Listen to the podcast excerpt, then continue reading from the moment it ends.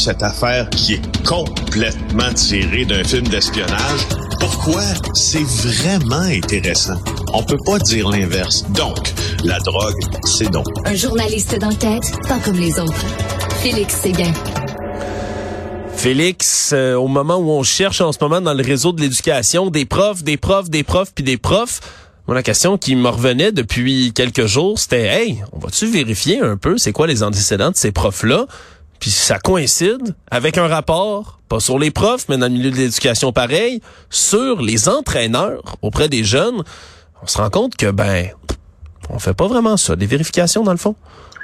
C'est un rapport qui est commandé par le ministère de l'Éducation euh, et qui a été dévoilé euh, il y a quelques jours euh, seulement, sur lequel l'émission JE a mis la main. Il a été commandé après la diffusion d'une émission de JE sur l'entraîneur de basketball, Danny Vincent. Danny Vincent est un entraîneur qui, pendant une trentaine d'années, aurait, selon plusieurs joueuses, sept que nous avons interviewées, intimidé, commis des violences verbales, des violences physiques, des gestes non sollicités aussi à l'endroit de certaines d'entre elles. Il n'a jamais été accusé de rien, Danny Vincent, mais on aurait quand même pu trouver, si on avait fait des vérifications diligentes, qu'il avait été ciblé par des enquêtes policières. Alors, ce que dit ce rapport-là, essentiellement, c'est qu'il y a un nombre important, écoute bien ça, un nombre important d'entraîneurs évoluent dans le milieu scolaire sans que leurs antécédents judiciaires soient vérifiés. Ça met à risque la sécurité des athlètes. C'est un manque de sérieux dans la vérification qui représente même, je cite le rapport, un risque élevé pour les jeunes. Alors, euh, en clair, pourquoi ça? moi, ma première question, je non, mais pourquoi on n'est pas capable de vérifier? C'est assez, c'est assez simple. Moi, Alexandre, donne-moi ton adresse euh, et ta date de naissance et ton nom complet. Je vais être capable de vérifier quand même beaucoup, beaucoup, beaucoup de choses sur toi dans des registres publics. Si tu as été, je vais savoir exactement les contraventions que tu as eues si tu un véhicule moteur. Je vais savoir où tu demeures. Je vais savoir si tu as fait l'objet euh, d'accusations, si tu as des dossiers qui traînent euh, au criminel, au pénal, au civil, au statutaire. Je vais savoir de une contravention ou contravention où et quand euh, et par quel service de police. Je vais pouvoir aller chercher qui est ton créancier hypothécaire si tu as une maison. Je vais pouvoir aller chercher l'acte notarié pour savoir avec qui euh, tu fais vie commune, tu fais vie commune avec quelqu'un tu as acheté cette maison et tu l'as notarié avec quelqu'un. Je vais pouvoir savoir si tu as déjà fait faillite. Je vais pouvoir avoir ton dossier de crédit. tu comprends? C'est énorme ce qu'on peut avoir sur quelqu'un. Maintenant, il y a aussi la question de la vérification des antécédents judiciaires élargis. Ça, c'est un service que les corps de police peuvent donner. Et si dans le cas de Danny Vincent, on avait fait ça, on aurait appris qu'au début des années 2010, il a été ciblé par une enquête de la police de Laval pour avoir consulté euh, de la pornographie, disons, assez nichée euh, dans le bureau de l'entraîneur du, cégep où euh, il officiait, c'est-à-dire le collège Montmorency à Laval. Euh, alors c'est pas, je veux dire, c'est pas rien quand même. C'est pas rien. Euh, et donc on aurait appris ça. Et d'ailleurs le, le, rapport d'enquête suggère que l'on puisse demander aux entraîneurs de fournir ce rapport-là. Manque de communication, mais alors là, assez important entre les fédérations, entre les organismes comme le RSEQ, entre autres, et le milieu scolaire. Tellement de manque de communication qu'un entraîneur, je cite le rapport encore, qui est non affilié en milieu scolaire, pourrait entraîner dans plusieurs écoles, commettre une inconduite dans une école et poursuivre ses activités dans l'autre sans que les écoles le sachent, les autres écoles le sachent. Ridicule. Alors, c'est ça qui est arrivé dans le cas de Danny Vincent. Il a fait ça pendant 20 ans. Il a laissé derrière lui des joueuses qui ont perdu pour plupart et sans l'avoir retrouvé pour certaines, l'estime d'elle-même. Euh, il y en a qui, qui dont, dont, dont, la présence de Danny Vincent a été un facteur concomitant à une tentative de suicide. Euh, pour ce qui est d'Isabelle, euh, pas, pas Isabelle, mais plutôt Élise Caron. Élise Caron, c'est une des plus grandes joueuses là, de basketball que, issue du sport étudiant au Québec. Elle est allée jouer dans la NCAA aux États-Unis. On l'a rencontrée à l'émission de en Caroline du Nord. Dans son cas, elle a eu une relation sexuelle avec Danny Vincent alors qu'il était son entraîneur. Euh, et a posteriori, en raison de la relation de de, de, contrôle et de, de, de supériorité, puis d'autorité entre elle euh, et son entraîneur, plutôt l'inverse entre son entraîneur et elle. Elle estime qu'elle n'était pas consentante à cette relation-là. Donc, ça va très loin, ces trucs-là. Oui, puis il y a toujours, lui, M. Vincent, à ce jour, toujours pas été accusé, Félix, si je ne m'abuse? Non, non, non, il n'a jamais été accusé de ça. Il a d'ailleurs toujours nié euh, les, les, les, les, allégations euh, qui ont été formulées par les joueuses.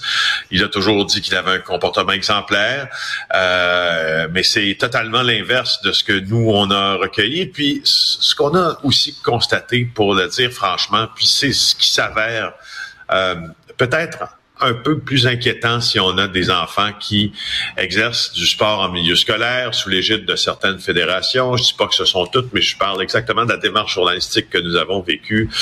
Quand on, on a commencé à s'intéresser au cas d'Annie Vincent, on a parlé à plusieurs entraîneurs qui nous ont confirmé avoir vu, su, entendu, été témoins de gestes euh, réprochables de Danny Vincent et de certains comportements qui n'avaient pas du tout leur place. Euh, parmi ces gens-là qui auraient toléré ces comportements, il y a des, des hauts placés dans les cégeps et dans les universités québécoises. Et quand on a appelé ces gens-là, qui nous avaient qui auparavant, là, on avait eu des preuves, des échanges de courriels entre eux et d'autres personnes que cette situation s'avérait et elle existait. La machine s'est comme refermée, Alexandre. On, s'est fait répondre, hm, Vincent, non, je Connais pas. Au courant, connais pas, c'est pas, pas vu, pas entendu. Euh, et même, écoute, on a confronté une femme à qui les joueuses s'étaient plaintes, qui était en charge, euh, si ma mémoire est fidèle, euh, de la, est-ce que c'est de la, de la, direction du service aux étudiants euh, au Cégep Édouard Montpetit à Longueuil on lui a montré le courriel écrit de sa main qui promettait aux joueuses que ses comportements allaient cesser, puis s'il ne cessait pas, Danny Vincent allait être sacré à la porte. Et elle a nié avoir écrit ce courriel. Donc, c'est ça qui m'a un peu étonné parce que c'est le, le B à bas de la protection des jeunes. Ouais. Puis, ça, ça, soulève toutes sortes de questions, Félix. Puis on dirait, moi, depuis deux jours, là, c'est le, ça va devenir, je pense, mon, mon nouveau cheval de bataille là, pour un moment ici à l'émission. Euh, tout ce qui est vérification d'antécédents. Je le disais en introduction de question, là, on va engager 8500 personnes. Je dis bien personnes parce que c'est pas nécessairement des profs hein, qui vont venir prendre cette place-là dans le milieu de l'éducation. Là, on se rend compte que juste au niveau des entraîneurs, ben il y a aucune ou presque pas de vérification qui se fait des antécédents. Là, on va rentrer dans des classes bientôt des gens par milliers pour essayer de venir faire du patchage, c'est vraiment comme ça qu'on peut l'appeler dans nos classes. Est-ce qu'il va y avoir mhm. une vérification? Est-ce qu'on va laisser par exemple ben. un, quelqu'un qui va venir enseigner peut-être mettre même en dehors de, de tout ce qui est inconduite comme ça, ben venir, je sais pas moi, parler de désinformation en classe? Par avoir un discours anti-vaccin, anti-mesures sanitaires. tu vois, je m'inquiète beaucoup, moi, de ce qui s'en vient là au niveau de. Ben, les embauches massives sont toujours propices parfois là au manque de tri, sauf que bon là il y, a des vérifications qui sont obligatoires euh, dans ce cas-là, ça on le sait, j'ose croire qu'elles seront faites quand même, mais est-ce qu'étant donné le, nombre de vérifications qu'il y aura à faire, euh, est-ce qu'il est possible qu'on manque euh, qu'on manque le coche? Comme c'est possible. ouais, ça ça va être quelque chose qu'on on voit, on va et on doit suivre de près là quand même là dans les dans les prochains temps. Félix, sur un sujet peut-être plus euh, rigolo, je vais le dire comme ça, puis qui va euh, particulièrement m'interpeller, tu sais qu'en tant que passionné comme toi des théories du complot, il y a des gens là qui disent toujours que des célébrités ont mis en scène leur propre mort pour disparaître comme Elvis ou euh, Marilyn Monroe. là, il y a une femme qui a vraiment tenté d'inventer son propre meurtre. Oui, elle a simulé son propre meurtre à l'aide d'une application euh, sur son portable et là, elle va devoir s'expliquer devant les tribunaux parce qu'elle a fait perdre 75 heures à l'équipe policière chargée de son cas.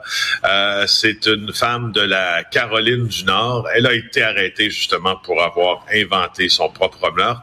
Euh, Madame Sweeney. Alors, euh, voici euh, Margaret Frances Elizabeth Sweeney, qui est connue sous le prénom de Maggie. Elle a envoyé des messages textes anonymes via une application pour euh, camoufler son identité à une amie et aussi au département des services sociaux de la Caroline du Nord qui a décrit sa mort violente. C'est NBC News là-bas qui nous rapporte euh, ces informations. Dans les messages textes, elle prétextait avoir été euh, battue à mort par un démonte-pneu en fer. Oh. C'est ce que NBC affirme, sauf que Maggie Sweeney aurait été retrouvée saine et sauve le lendemain dans un parc. Alors, selon l'équipe policière, on a retracé des textos jusqu'à elle. Les policiers, comme je disais, ont passé 75 heures. Alors, elle est accusée de tout ça. Les motifs de l'accusé ne sont pas précisés dans ce dossier-là. Et puis, tu vois, ce qui, ce qui est assez étonnant dans ça, ben, étonnant ou pas, en fait, c'est que moi, ça fait plusieurs fois que je vois passer des cas comme ça. Il y en a eu un il y a quelques semaines, une femme de 25 ans dans l'Alabama qui a, qui a inventé son enlèvement de toutes pièces. Euh, mais tu l'as vu à plusieurs reprises. Dans un cas, euh, je te rappelle un cas assez récent euh, aux États-Unis.